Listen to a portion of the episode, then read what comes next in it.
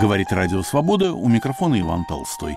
Архивный проект «Радио Свобода» на этой неделе 20 лет назад. «Экслибрис» Алан Ферст и его романы. Шара сжал наручники в кулаке.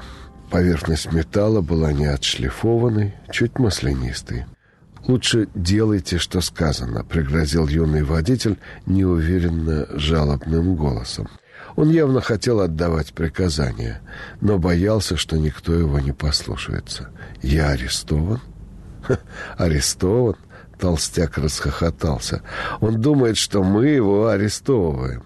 Водитель тоже попытался рассмеяться, но голос его не слушался. Толстяк наставил на шару узловатый указательный палец и прикрыл один глаз. «Хватит дискуссий. Надевайте немедленно». Шара поднял запястье. Рассеянный свет луны из заднего окна осветил его руку. Шара защелкнул наручник на левом запястье. Потом просунул руку за спину и взял второе кольцо в правую руку. Какое-то время спереди молчали. Дорога пошла в гору. Начался лес, стало совсем темно. Толстяк нагнулся и уставился в окно. «Осторожнее», — сказал он, — «не хватало нам сбить какое-нибудь животное». И не оборачиваясь, «Я жду». Шара защелкнул наручник на правом запястье. Машина выехала из леса и поехала вниз. «Останови», — приказал толстяк.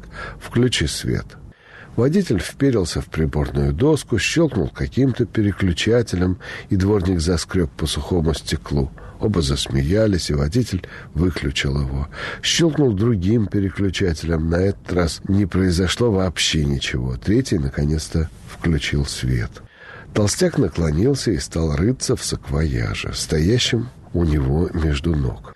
Выудил оттуда лист бумаги и пробежал его глазами. «Мне говорили, что ты скользкий, как змея», — обратился он к Шаре. «Ты ведь ничего не спрятал?»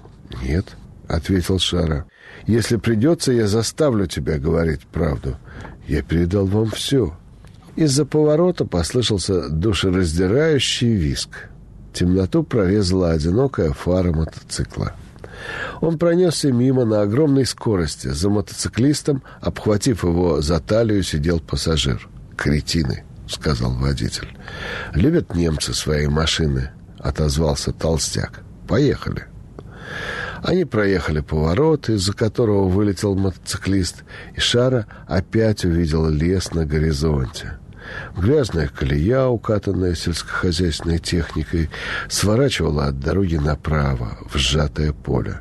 «Так», — сказал Толстый, — «дай-ка задний ход». Он посмотрел через свое сиденье на Шару. Как там наши руки? Шара развернулся и продемонстрировал запястье. Не слишком туго? Нет. Хватит? Спросил водитель. Еще чуть-чуть. Я не буду толкать эту колымагу, если мы застрянем.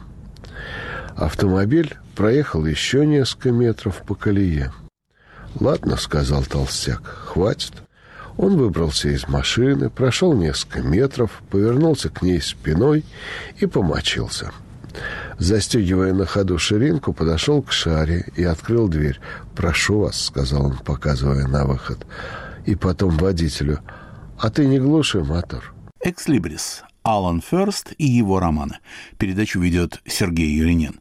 Эфир 25 января 2004 года. Радио «Свобода» за режиссерским пультом Наталья Белова, у микрофона Сергей Юринин. «Экслибрис». Впервые по-русски.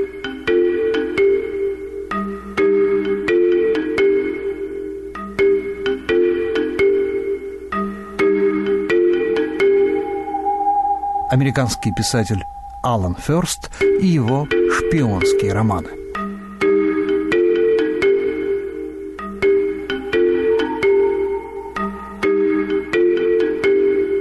Критики говорят, что он самая большая загадка современной американской литературы – Алан Ферст, благодаря которому в англоязычном мире произошло известное оживление интереса к шпионскому жанру, захеревшему с концом холодной войны, живет сейчас с женой на берегу Атлантики в старом поселке китобоев Сак-Харбор, штат Нью-Йорк. Был репортером International Herald Tribune, долго жил в Париже. Первая половина писательской карьеры, 76-83 годы, отмечена романами «Ваш день в бочке», «Парижский тайник», «Карибский счет», «Теневая торговля».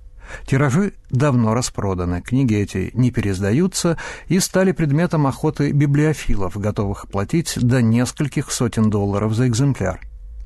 Второй период Ферста, которому, как вы услышите, писатель обязан Советскому Союзу, начался выходом в 1988 году романа «Ночные солдаты», к настоящему времени изданы «Темная звезда», «Польский офицер», «Мир ночью», «Красное золото», «Царство теней» и 2002 год «Кровь победы». Вот эти элегантно написанные шпионские романы с простыми названиями и завоевали Ферсту популярность сначала в Европе, особенно в Великобритании, затем и на родине писателя. Почему? 30-е годы прошлого века и Вторую мировую пишет он так, словно все происходит в наши дни – Пишет о мире под угрозой, о людях, на которых нападают, которым наносят ущерб те, у кого нет чувства ценности человеческой жизни, как, по словам Ферста, произошло в Америке 11 сентября.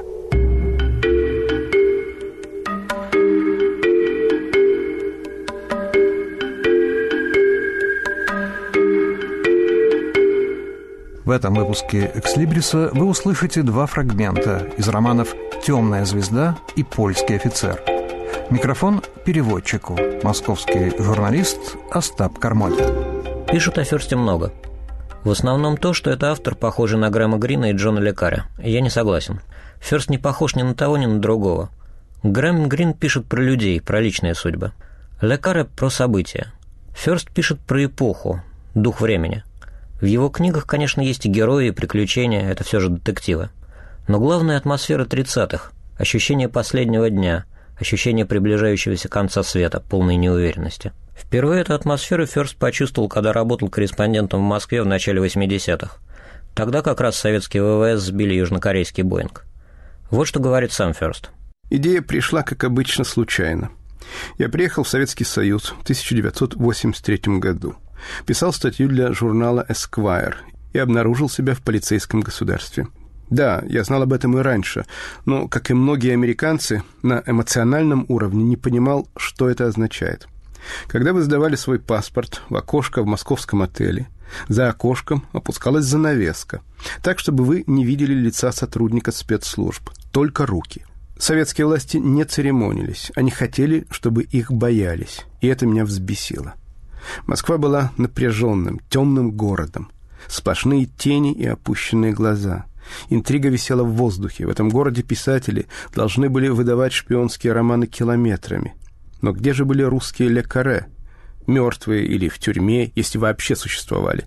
На самом деле, я думаю, что русским авторам вообще не позволено было писать шпионские романы, или, по крайней мере, романы хоть в каком-нибудь смысле политические. Я подумал, отлично, я напишу эти романы.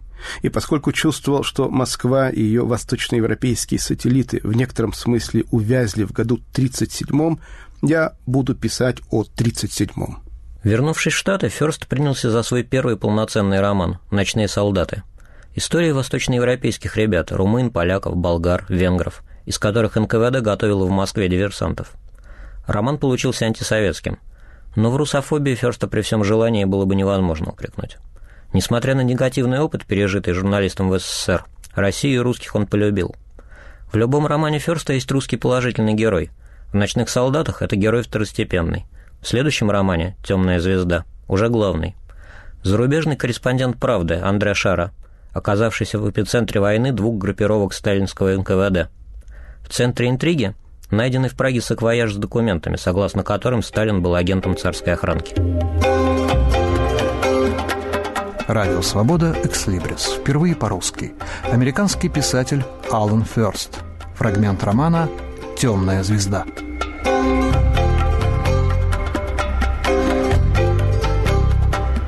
Пограничный контроль в Осиге прошел незаметно. Поезд медленно набирал скорость, миновал Эльбу, мелкую и спокойную в последние осенние дни, и теперь шел мимо сложенных из темного кирпича фарфоровых заводов Дрездена. Красные блики от печей для обжига прыгали по вагонным окнам. Дорога постепенно спускалась с высокой чешской равнины к лежащей на уровне моря Германии, к плоским полям и маленьким опрятным городкам, и на каждой железнодорожной платформе стоял стрелочник с фонарем.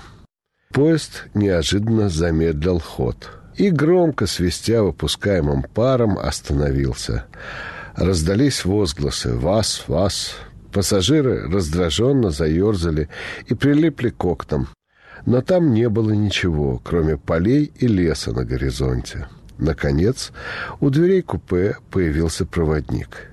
Пожилой, всползающий на глаза шляпе, он нервно облизал губы и спросил «Herr Шара?» «Да», — ответил Шара. «Что стряслось?» «Не могли бы вы пройти со мной? Это просто...» безо всякой угрозы. Шара прикинул, не стоит ли ему возмутиться, почувствовал весь стоящий за этой просьбой вес тевтонской бюрократии, раздраженно вздохнул и встал. «Пожалуйста, ваш багаж», — сказал кондуктор. Шара схватил сумки и проследовал за ним по коридору в конец вагона. Там его ждал начальник поезда. «Мне очень жаль, Хер Шара, но вам придется сойти». Минуту Шара смотрел на него в полном замешательстве. За дверью не было ничего, лишь темные поля. «Я требую объяснений», — сказал он наконец. Начальник поезда посмотрел ему за спину, и Шара обернулся. На другом конце коридора стояли двое в штатском. «Я должен пешком идти до Берлина?» — спросил Шара и засмеялся, приглашая их оценить абсурдность ситуации. Но смех получился натужным и визгливым. Он понял, что если не сойдет сам, его просто выкинут. Так что он взял свой багаж и спустился по металлической лесенке на железнодорожную насыпь. Перемена была внезапной и полной. Цивилизация попросту исчезла. Его лицо обдувал легкий ветер, иней, покрывавший поле, искрился под светом месяца, и тишина прерывалась только далекими криками ночной птицы. Какое-то время он просто стоял и смотрел на лунный серп, то пропадающий, то вновь появляющийся среди клубов тумана, ползущих по беззвездному небу. Затем из леса на краю поля показались автомобильные фары, очень медленно движущийся к точке метрах в пятидесяти впереди от него. Лучи фар пронизывали пряди тумана, поднимающегося от земли. Ох, Шара со вздохом поднял сумки и побрел на свет, различая по мере того, как его глаза привыкали к темноте, узкую грунтовую дорогу, пересекающую рельсы. «Генерал Блох», — подумал он, — показывает фокус с немецкими железными дорогами. Автомобиль достиг переезда раньше него и мягко остановился. Каким-то образом он пропустил сигнал, и теперь возникло смутное ощущение, что эта встреча – запасной выход, импровизация. Но все же Шара почувствовал облегчение. Сердце аппарата пропустило такт – но теперь снова восстановила ритм и требовала пакета из Праги. Что ж, хвала Господу, пакет у него с собой. Когда Шара подошел к автомобилю, человек, сидевший рядом с водителем, выбрался наружу, открыл заднюю дверь и с извиняющейся улыбкой сказал «План поездки изменился».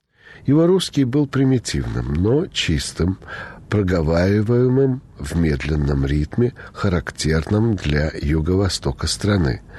Там, близ турецкой границы. Особых неудобств вам это не причинит.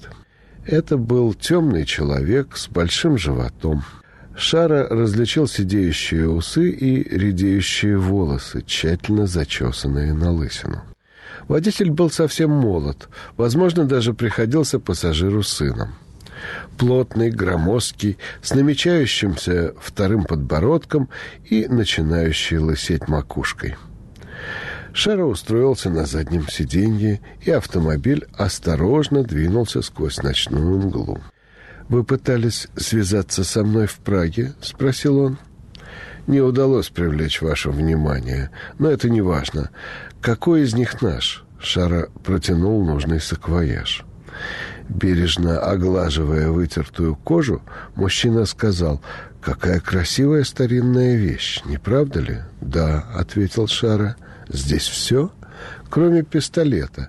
Я не решился вести его через немецкую границу. Он на дне Волтавы.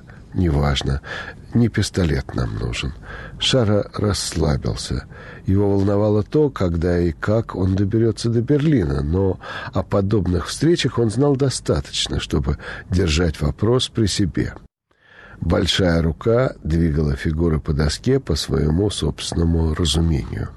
«Будем следовать протоколу», — сказал его спутник, запуская руку в карман пальто. Он достал оттуда пару наручников и протянул их Шаре через спинку сиденья. У Шары ёкнуло сердце. Он прижал руку к груди. «Почему?» — спросил он. «Товарищ». Мужчина шумно втянул воздух и бросил наручники Шаре на колени. «Не заставляйте меня злиться».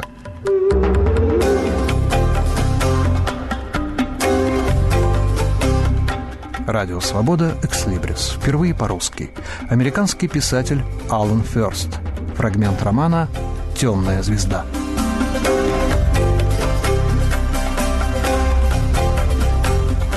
Шара сжал наручники в кулаке. Поверхность металла была не отшлифованной, чуть маслянистой. «Лучше делайте, что сказано», — пригрозил юный водитель неуверенно жалобным голосом. Он явно хотел отдавать приказания, но боялся, что никто его не послушается. «Я арестован?» Ха, «Арестован?» Толстяк расхохотался. «Он думает, что мы его арестовываем». Водитель тоже попытался рассмеяться, но голос его не слушался. Толстяк наставил на шару узловатый указательный палец и прикрыл один глаз.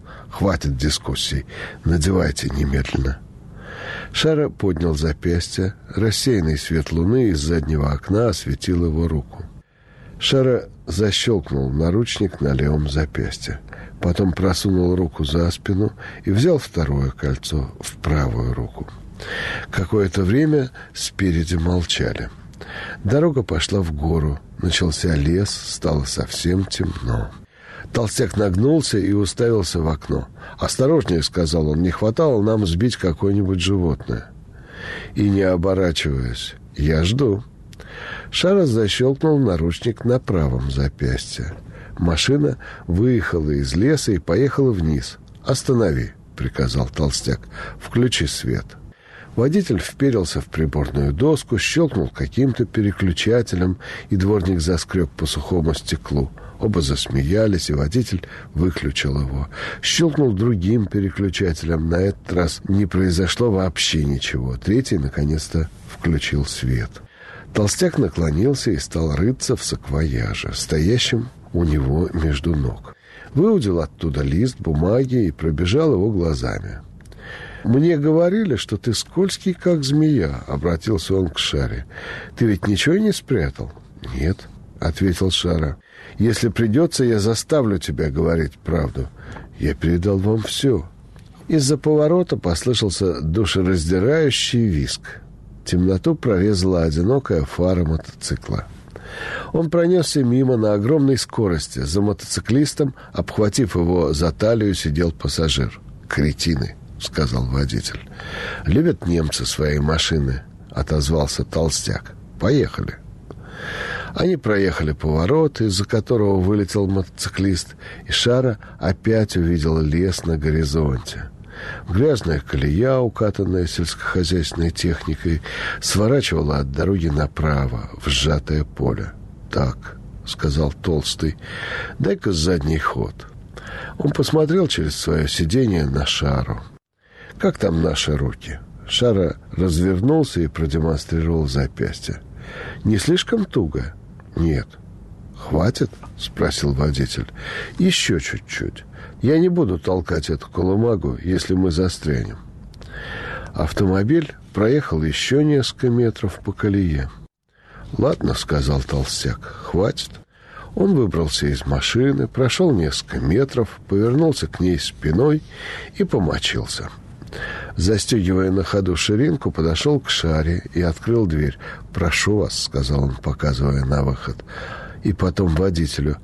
«А ты не глуши мотор». Шара переместился на сиденье, высунул ноги и, нагнувшись, встал. «Прогуляемся», — сказал Толстый, занимая позицию сзади и чуть справа от Шара. Шара прошел несколько шагов.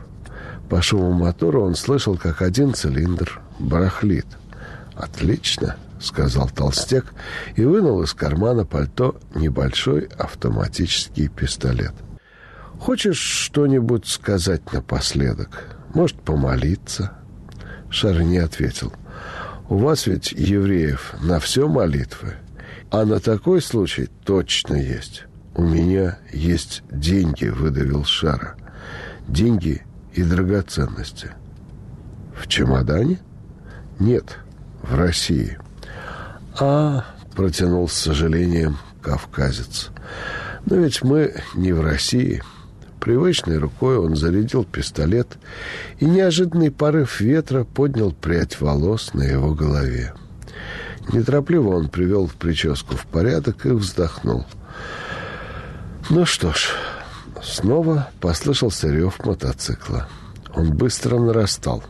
Толстяк тихо выругался на неизвестном шаре языке и опустил пистолет к ноге, так, чтобы не увидели с дороги.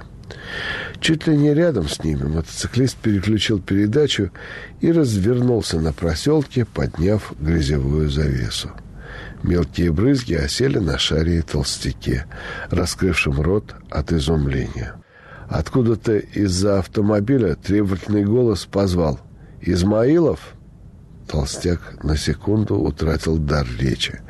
Потом, наконец, отозвался. «В чем дело? Кто это?» Пламя ударило из ствола, как оранжевая молния. Толстяк превратился в свой негатив.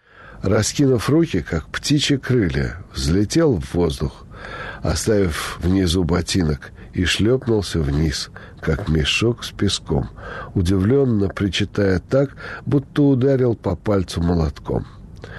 Шара бросился на землю. У автомобиля водитель звал отца, и слышались сухие пистолетные выстрелы. «Вы не ранены?» Шара поднял глаза. Над ним, понимающе, улыбаясь, стоял тот самый маленький гном по имени Хешель. Глаза над крючковатым носом блестели в лунном свете. Его шляпа была по-дурацки натянута на уши. Вокруг шеи была обернута огромная шаль.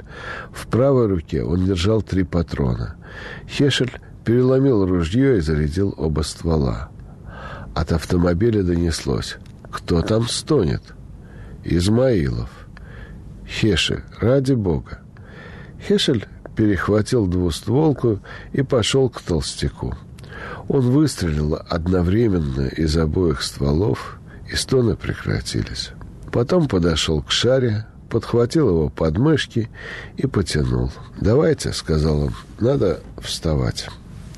Шара с трудом поднялся на ноги. Второй человек за ноги вытягивал из машины шофера. Хешель достал ключи и разомкнул наручники. Второй достал из-под сиденья заводную рукоятку, вставил в паз двигателя, несколько раз с силой повернул. Сел на мотоцикл и укатил. Когда шум стих, стал слышен собачий лай. Хешель некоторое время стоял и смотрел на переднее сиденье автомобиля. «Загляните в багажник», — сказал он наконец. «Может, там есть какая-нибудь тряпка?»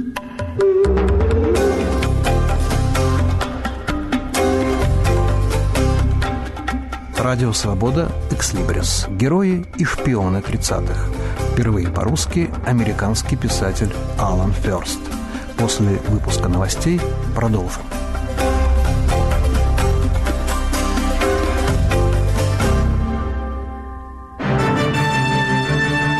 Радио «Свобода» теперь и в мобильном телефоне.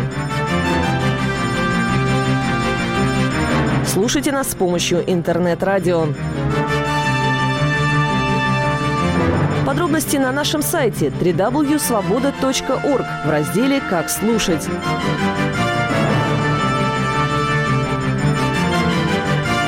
Где бы вы ни были, свобода с вами.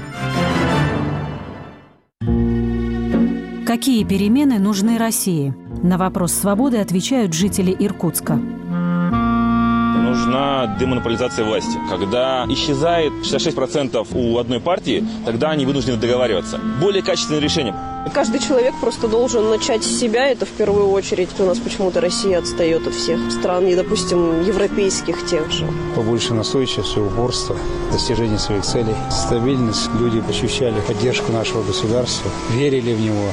Нам нужно, чтобы наша Конституция соблюдалась, и не было вот этих всяких законов варварских, которые угнетают жизнь народа. Повышение пенсионного возраста и все включающее в это. России нужно вернуть выборы. А не когда уже все знают, кто победит, и смысла даже голосовать нет. Нужно принимать опыт зарубежных партнеров наших. То есть просто учиться, развиваться, жить дальше. Радио «Свобода». Оставайтесь свободными. В рамках архивного проекта вы слушаете передачу «Радио Свобода» на этой неделе 20 лет назад. «Экслибрис» Алан Ферст и его романы.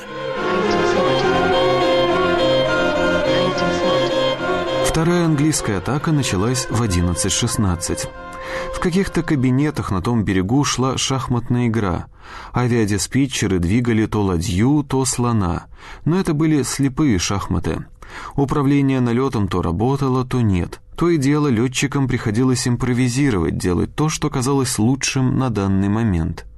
Демилья насмотрелся этого в Польше, и там это не сработало. Множество мертвых храбрецов, вот что получили в результате.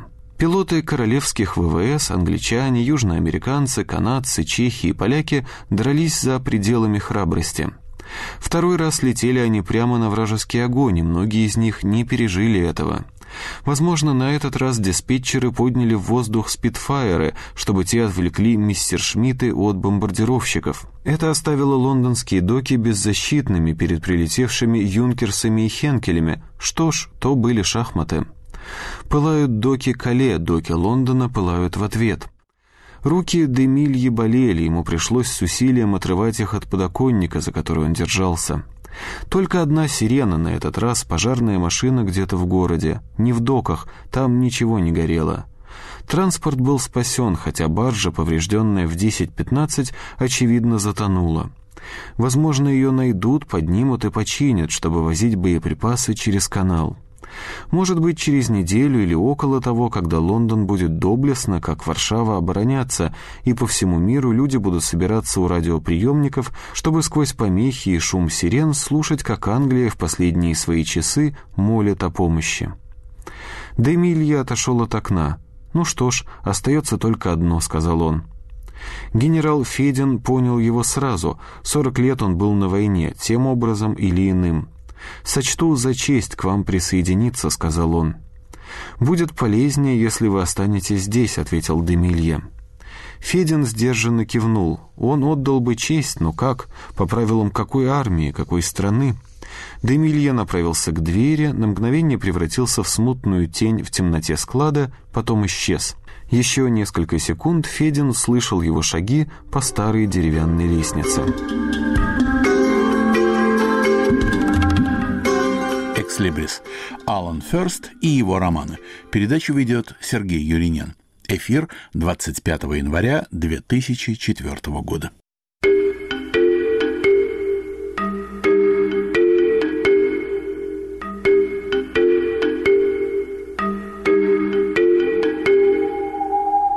Радио «Свобода» «Экслибрис». Впервые по-русски. Герои и шпионы 30-х. Американский писатель Алан Ферст.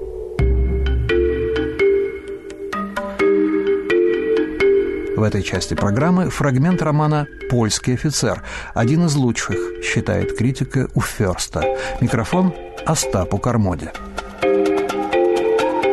В начале 80-х по советскому телевидению показывали документальный сериал «Великая Отечественная».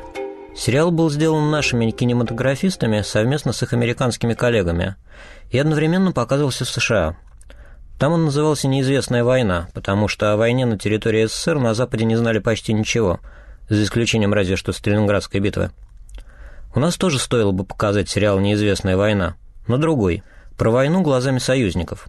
Они знают только о Сталинграде, наши знания ограничиваются лишь высадкой в Нормандии. Война на западе Европы тоже была трудной. В ней было много и героических, и страшных, и захватывающих эпизодов. И уж совсем ничего мы не знаем о длительных и кровопролитных сражениях, которые велись союзниками в Северной Африке и на Тихом океане. Но есть и третья неизвестная война. На этот раз неизвестная никому, ни русским, ни англичанам, ни американцам. Это война, которая велась в Европе с 1933 по 1939 год, а на самом деле и по 1945. Это война маленьких наций, война дипломатов и шпионов, война за выживание. С приходом к власти Гитлера страны Европы оказались между молотом и наковальней. С одной стороны была Германия, заявлявшая о необходимости расширения своего Лебенсраум, жизненного пространства, с другой – Советский Союз, говоривший о мировой революции. Остальной континент превратился в огромную шахматную доску. В Восточной Европе, в Испании, во Франции Москва и Берлин двигали по городам и весям диверсантов, шпионов, провокаторов – в Испании это вылилось в открытое противостояние, гражданскую войну, иначе было в Румынии, Болгарии, Венгрии, Польше. Чтобы не проснуться на утро с новым нацистским или коммунистическим правительством, восточноевропейцам приходилось играть в эти игры и самим. Одной рукой задабривать Гитлера и Сталина, другой сажать в тюрьму активистов местных нацистских коммунистических партий. Присутствовали в этом шпионском вареве и обеспокоенные активностью двух диктаторов англичане – и как будто для того, чтобы окончательно запутать всю картину, воевали между собой фракции в немецкой и советской разведках. И эта война тоже шла на территории Восточной Европы. Все воевали со всеми, все шпионили. Все знали, что ничем хорошим это не закончится, и придется в конце концов выбирать меньше из зол. Если этот выбор, конечно, не сделают за них. Тридцатые были самым депрессивным, самым подавленным десятилетием новейшей европейской истории, и в то же время самым интересным. О них любят снимать фильмы. Но это фильмы о событиях ярких, о нюрнбергских парадах, сталинских процессах. О тихом кипении сатанинского восточного зелья не снимает никто. И до последнего времени почти никто не писал, пока на международной сцене не появился Алан Ферст. Книги Ферста ярко и точно воспроизводят настроение, место и время, самые мелкие детали Европы времени Второй мировой войны, которые обволакивают нас, как задымленный воздух военной железнодорожной станции. Джану МакГири, «Тайм». Некоторые книги вы читаете, Другие вы проживаете. Они проникают в ваши сны и преследуют вас днем, пока не превращаются в ваши собственные воспоминания. Таковы романы Алана Ферста, который использует теневой мир шпионажа, чтобы осветить историю и политику с захватывающей непосредственностью. Нэнси Плейт, Орландо Сентинел. А вот Билл От из Буклист. Гений Ферста в том, что он показывает самый ужасный и в то же время самый романтический период XX века, не позволяя романтике превратить ужас в сентиментальную страшилку. Международная критика называет Ферста самым европейским из американских писателей. Он пишет не в современном американском, а скорее в британском довоенном стиле. В его книгах почти нет ни США, ни американцев. Ферст написал уже семь романов, и все они про одно время и место – Европа на рубеже 30-х и 40-х. Почему? Что его там привлекает? Вот что говорит сам Ферст. Это период, когда люди проявляли свои лучшие качества, когда они поднялись, чтобы противостоять злу. Исследователи спрашивали людей, принимавших участие в сопротивлении, почему вы это делали? И опять и опять получали тот же ответ. Потому что меня попросили. Тоже они говорили после 11 сентября. Половина Америки хочет того же. Им нужно только, чтобы их попросили помочь. Больше всего книги Ферста похожи на черно-белые фильмы о войне. Это не раз отмечалось. Американцы вспоминают Касабланку, нам может вспомниться Штирлиц. Но между Штирлицем и героями романа Ферста есть одно существенное различие. За Штирлицем стоит огромная страна. За героями Ферста не стоит никто. Герои сами по себе. Их страны давно завоеваны немцами или попали под контроль Сталина. Им не на кого рассчитывать. За спиной они чувствуют не Алекс Юстасу, а лишь горячее дыхание гестапо. Они могли бы спокойно жить в оккупированном Париже или эмигрировать в Швейцарию, но их попросили. Не приказали, приказывать уже некому, а именно попросили помочь. И даже не обязательно собственной стране. Так в романе «Польский офицер» бывший белогвардейский генерал Федин и бывший польский майор разведки Демилья вносят свой вклад в срыв операции «Морской лев». Так немцы называли план по захвату Великобритании в 1940-м.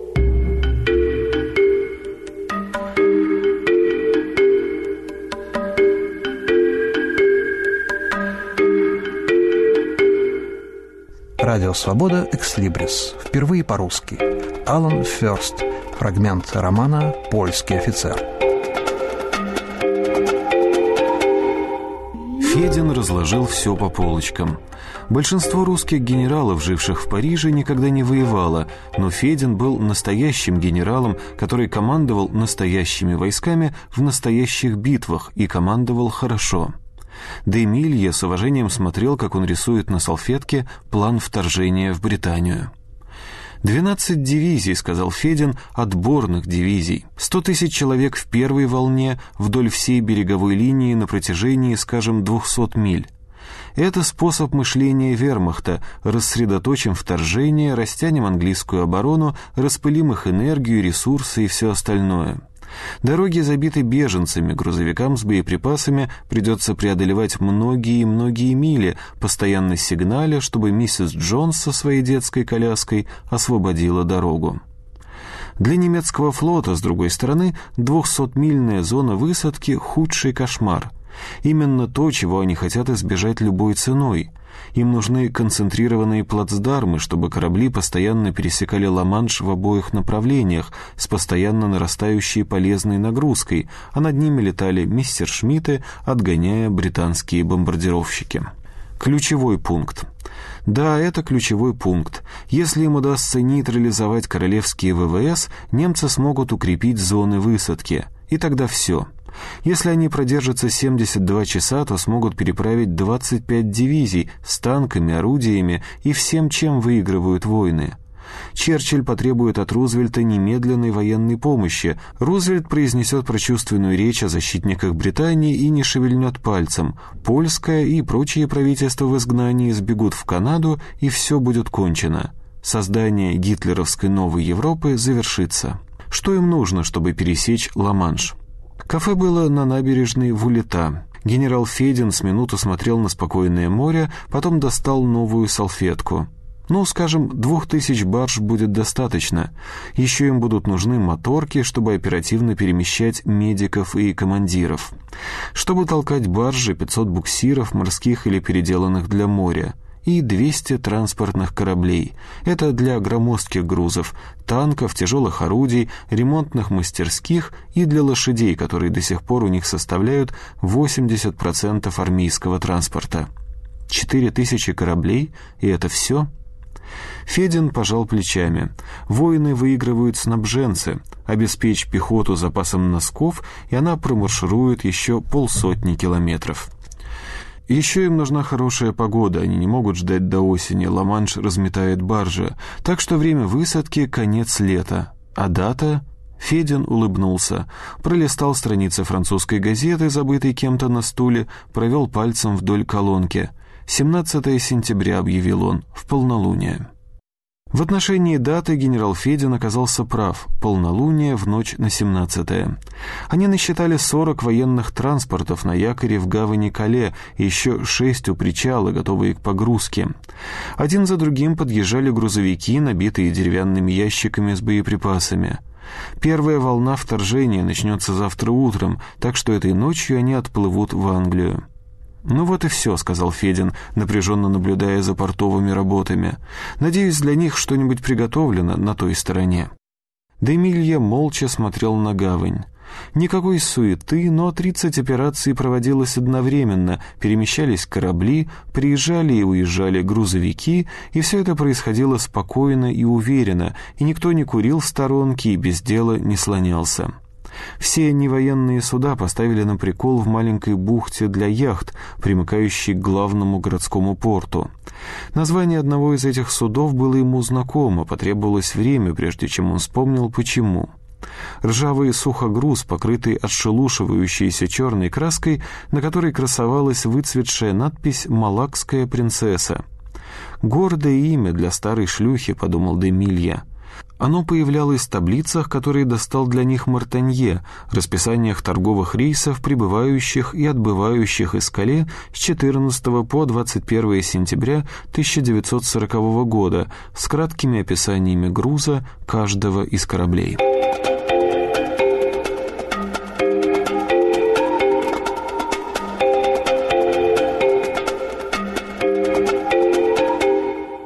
Радио «Свобода» «Экслибрис». Впервые по-русски.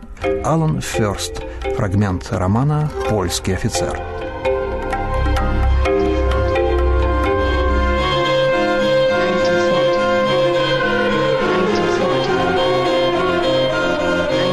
Первая английская атака началась в 10.15.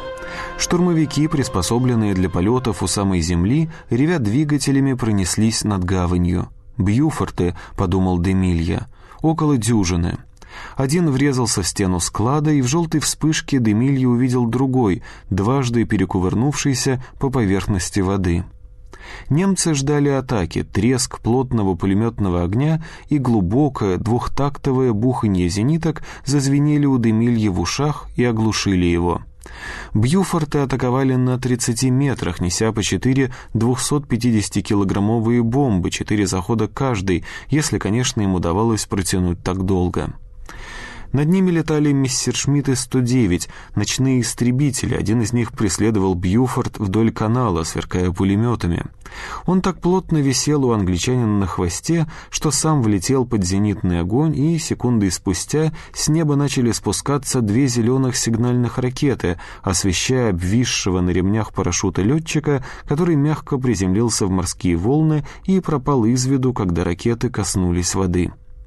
Две минуты, не больше — Звук моторов стих, и Демилья вновь обрел слух как раз вовремя, чтобы услышать сигнал отбоя воздушной тревоги. В лунном свете он увидел, как медленно погружается в воду одна баржа, как горит одно транспортное судно и даже различил в огне силуэты пожарных со шлангами. «У вас есть пистолет?» — спросил он Федина. «Вот», — показал Федин, — «Вальтер П-38, табельное оружие немецких офицеров». Демилья протянул руку — Федин после короткой недоуменной паузы вложил в нее пистолет. «Зачем?» Демилья не ответил. Вторая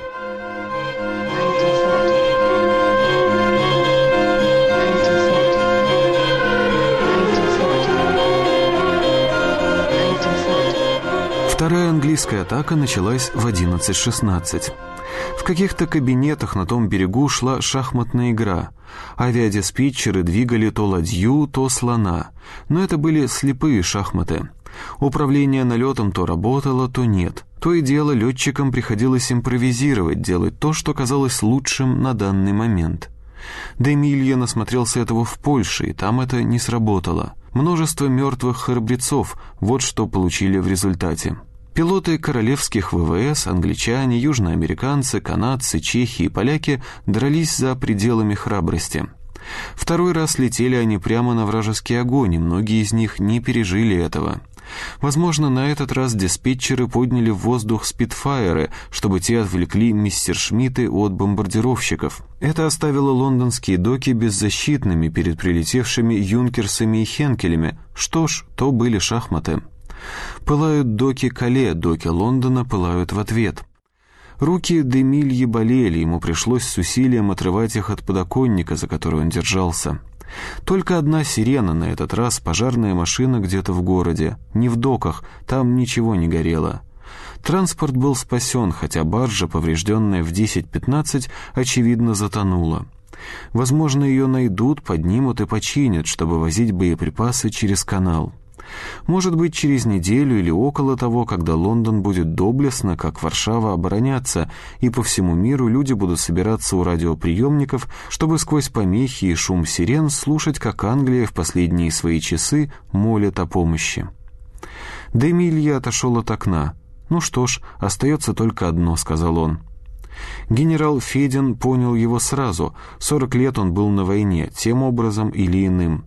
«Сочту за честь к вам присоединиться», — сказал он. «Будет полезнее, если вы останетесь здесь», — ответил Демилье. Федин сдержанно кивнул. Он отдал бы честь, но как? По правилам какой армии, какой страны? Демилье направился к двери, на мгновение превратился в смутную тень в темноте склада, потом исчез. Еще несколько секунд Федин слышал его шаги по старой деревянной лестнице.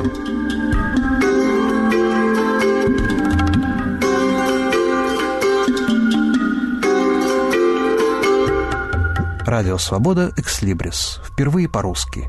Алан Ферст. Фрагмент романа «Польский офицер».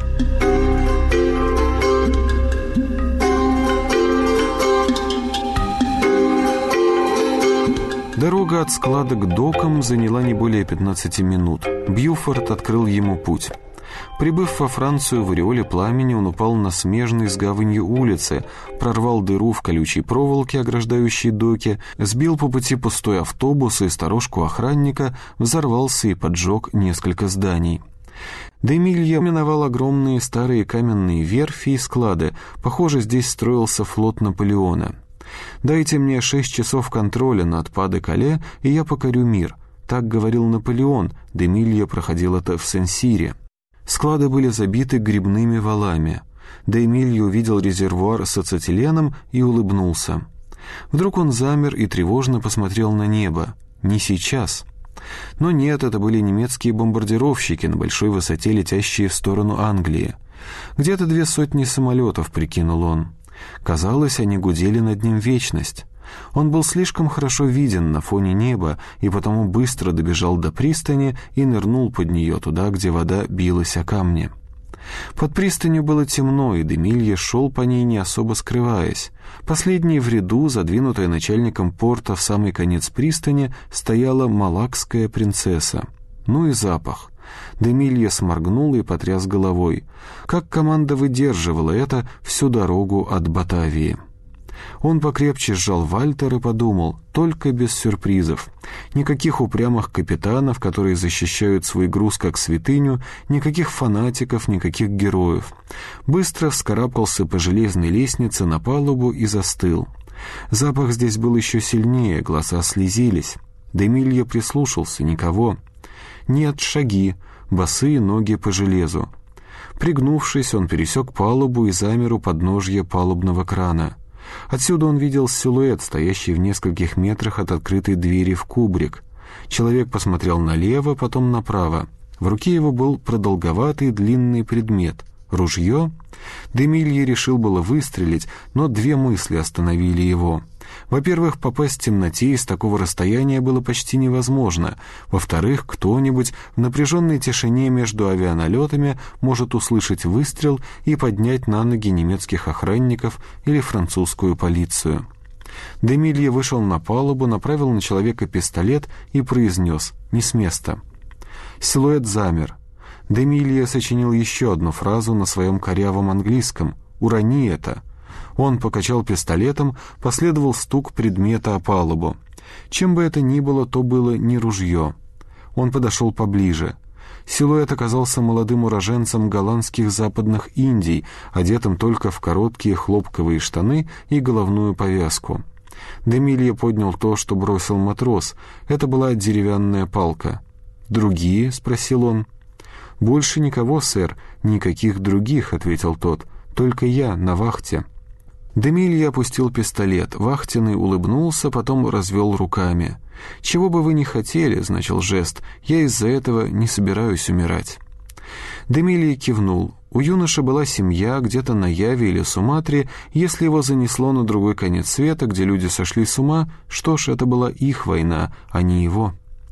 Сначала Еванец не знал, как сделать то, что было нужно Демилье, но он знал, где искать, и вскоре решение нашлось поднять большой рычаг рядом с ящиком в верхнее положение, потом обойти принцессу, найти все ее оборудование для погрузки, отдачи якоря, сигнализации, идентификации других кораблей, все, что есть, и включить его. Они спустились вниз и собрали вещи Иванца, небольшой сверток, потом поднялись обратно на палубу и стали ждать. Корабль тихо раскачивался на волнах и поскрипывал, гавань казалась опустевшей.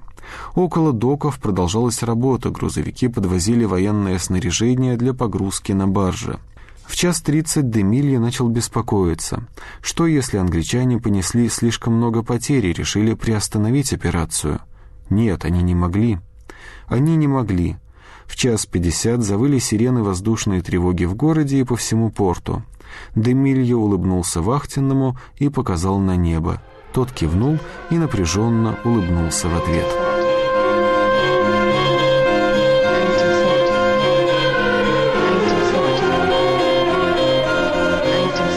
Чарльз Грэм, новичок королевских ВВС, подлетал к Кале на торпедном биплане «Свордфиш».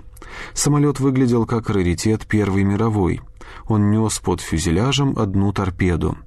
Вокруг полили зенитки, мимо кабины проносились трассирующие пули. Одна из них ударила в фюзеляж с мерзким пронзительным звоном. «Расслабься», — сказал себе Чарли. Он сконцентрировался на том, чтобы сделать все так, как его учили. Шаг первый — подлет, что ж, это уже сделали.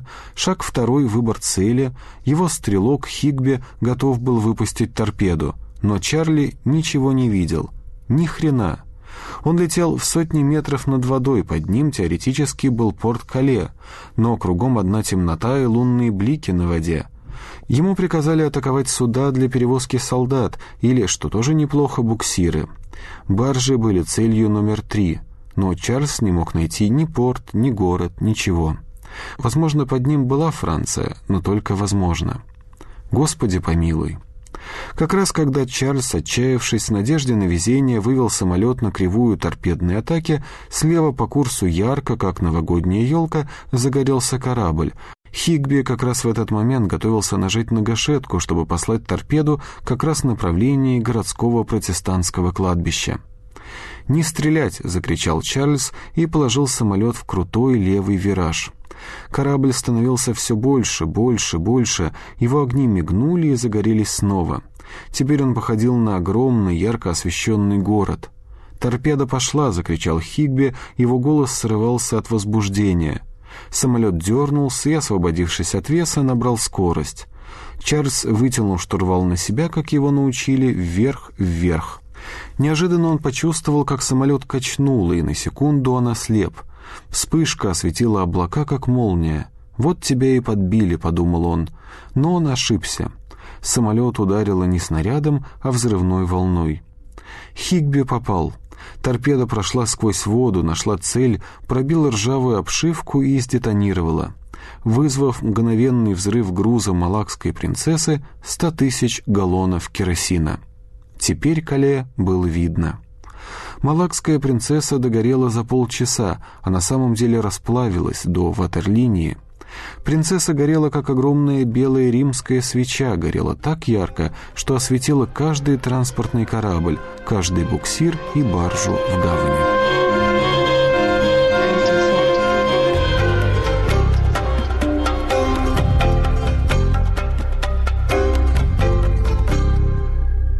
Радио «Свобода» «Экслибрис». Впервые по-русски. Алан Ферст. Фрагмент романа «Польский офицер». Микрофон Остапу Кармоде. И напоследок еще одна цитата из Ферста. Период с 1933 по 1944 от прихода Гитлера к власти до фактического окончания Второй мировой войны был великой моральной проверкой XX века. Война и те события, которые к ней привели, затронули всех – и людям приходилось выбирать, кем быть. Они просто не могли продолжать жить так, будто ничего не происходит. Они могли стать героями, могли стать злодеями, могли жертвами, могли беглецами, но они не могли остаться в стороне. Этот выбор стоял тогда очень остро, и этот период был определяющим для 20-го столетия. Добавить к этому можно только то, что раньше всех, когда все остальные еще мирно спят, делают свой выбор злодеи. Те, кто делает выбор сразу после них, при первых признаках опасности, условно говоря, не в 1939-м, когда немецкие танки вошли в Польшу, а в 1933-м, когда нацисты пришли к власти, обычно становятся героями разного, понятно, калибра. Те, кто тянет с выбором до того момента, когда в дверь стучит гестапо, становятся жертвами или, если повезет, беженцами. Книги Ферста про тех, кто сделал выбор в предпоследний момент, на самом краю войны. Такие истории бывают самыми интересными, хотя обычно кончаются трагически. Романы Ферста завершает относительный хэппи-энд – Герои живы, в войне наступил перелом. Но не будем забывать, писатель он американский.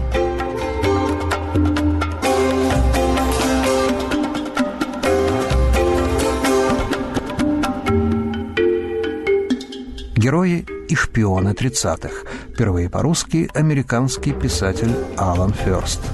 Перевод и представление Остап Кармоди. Чтение Дмитрий Волчек, Игорь Померанцев, Владимир Тольц. Спасибо, коллеги. Продюсер Наталья Белова. «Экслибрис» на волнах свободы ведет Сергей Юринян.